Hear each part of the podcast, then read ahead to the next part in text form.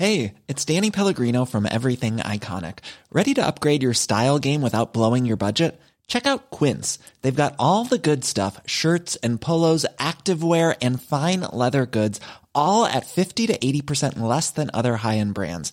And the best part? They're all about safe, ethical, and responsible manufacturing. Get that luxury vibe without the luxury price tag. Hit up quince.com slash upgrade for free shipping and 365 day returns on your next order. That's quince.com slash upgrade.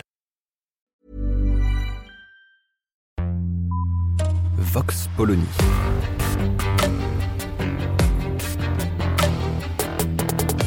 L'actualité vue par la directrice du magazine Marianne, Natacha Polony.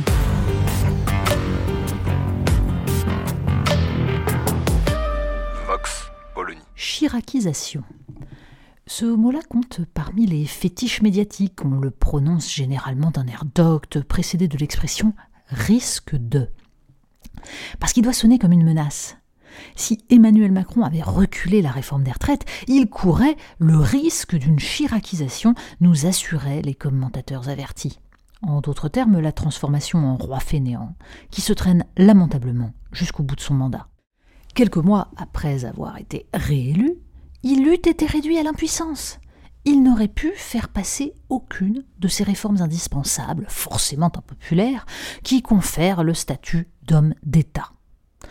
Paroles et musique, on connaît la rengaine et les interprètes. Mais alors, puisqu'elle est passée, cette fameuse réforme tellement nécessaire, le quinquennat va commencer. Les Français vont être époustouflés par l'audace de leur brillant président et l'activisme de ce gouvernement de champions. Heureusement, parce qu'il y a tant à faire dans un pays en déclassement, dont les services publics se dégradent, dont la balance commerciale frôle les abysses, dont les infrastructures souffrent d'un sous-investissement chronique, dont l'école, surtout, poursuit sa descente aux enfers.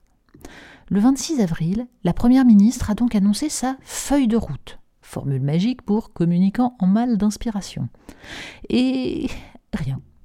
Loi immigration reportée, deux ou trois considérations sur la décarbonation de l'industrie et une loi plein emploi dont la principale mesure sera le guichet unique pour les chômeurs.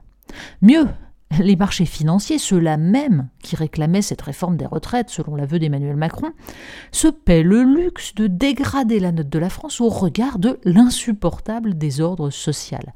On est trahi par ses amis. Contrairement à ce que s'imaginent les tenants du There is no alternative thatcherien, être un homme d'État ne consiste pas à mettre le pays aux mains de marchés financiers dont l'unique objet est de détruire toute entrave à l'accumulation frénétique du profit, et qui trouveront toujours qu'il reste trop de protection sociale et de régulation. Le retour au XIXe siècle comme horizon ultime.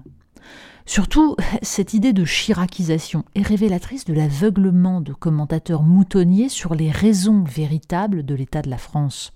Si réellement le fait de céder devant un mouvement social ou une demande de citoyens empêche toute action politique, de quand date la chiracisation de Jacques Chirac?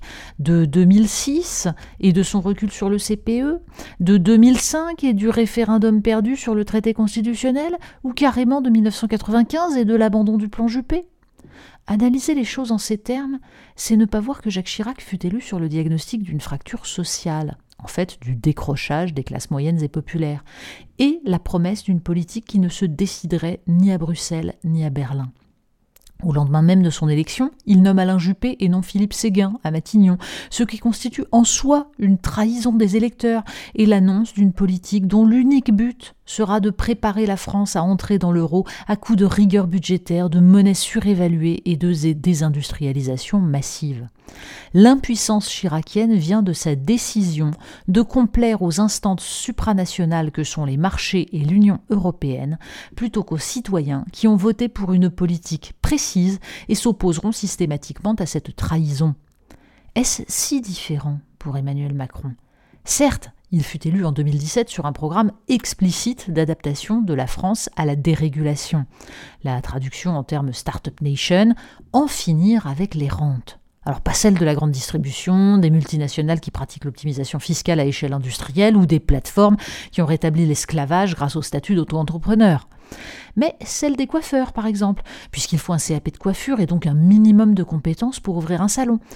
Quel archaïsme Quel scandale Souvenez-vous, hein, c'était ça le programme révolutionnaire de 2017. À ceci près que ces poncifs néolibéraux ont été balayés par le Covid et la guerre en Ukraine, qui ont démontré l'inanité d'un modèle fondé sur l'extension des chaînes de valeur et la division mondiale du travail, sans même parler de son absurdité écologique. Emmanuel Macron a donc changé de discours, mais pas de politique.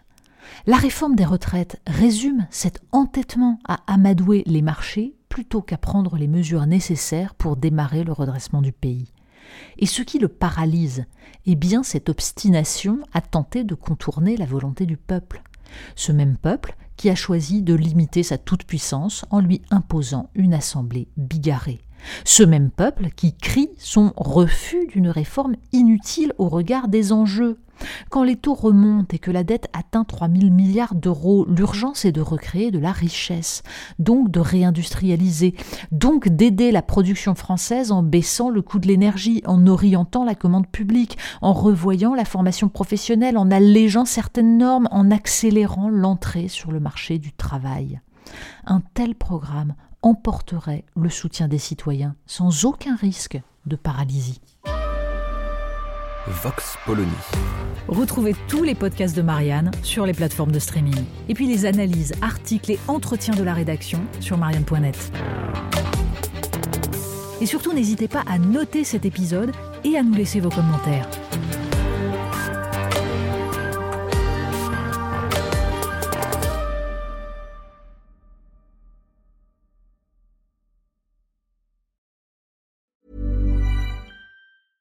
Mom deserves the best, and there's no better place to shop for Mother's Day than Whole Foods Market. They're your destination for unbeatable savings, from premium gifts to show-stopping flowers and irresistible desserts. Start by saving 33% with Prime on all body care and candles. Then get a 15-stem bunch of tulips for just $9.99 each with Prime. Round out Mom's menu with festive rosé, irresistible berry chantilly cake, and more special treats. Come celebrate Mother's Day at Whole Foods Market.